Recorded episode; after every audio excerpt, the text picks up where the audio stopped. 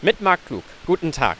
Ich stehe auf dem Balkon vom Gießener Rathaus und kann ganz genau auf den Bauzaun gucken, der derzeit die Kongresshalle umgibt. Hier soll eigentlich das Foyer erweitert werden. Die Bauarbeiten dazu liegen aber jetzt schon seit ziemlich genau einem Jahr brach, weil man dort die Überreste der von den Nazis zerstörten Synagoge entdeckt hat.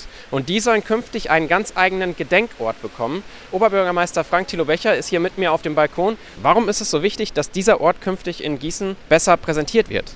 Weil es ein wichtiger Ort unserer Stadt und für unsere Stadt ist. Es war der Ort, wo das jüdische Leben mit dieser Synagoge präsent war, als ein selbstverständlicher Teil dieser Bürgergesellschaft. Und das hat eine sehr, sehr große Bedeutung für uns als Stadt. Die Nazis hatten das Gebäude in der Pogromnacht bis auf die Grundmauern zerstört. Tatsächlich ist das Kellergewölbe aber so gut erhalten, dass man dort wirklich sieht, dass da eine ganze Gemeinde gelebt hat. Und man soll das alles bald auch in Gießen zu spüren bekommen. Die Stadt hat gerade im Rathaus die Pläne dafür vorgestellt. Wie genau soll das denn aussehen? Wir haben von dem Architekturbüro zwei Entwürfe. Der eine markiert die Umrandung und ein Stück des Ecksteins der Synagoge.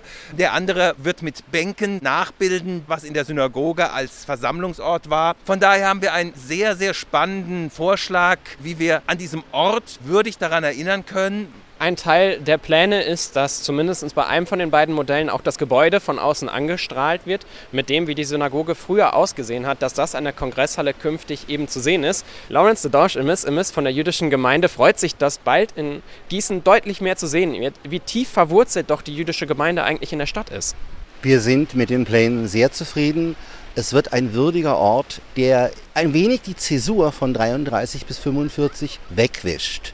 Die Geschichte kehrt zurück.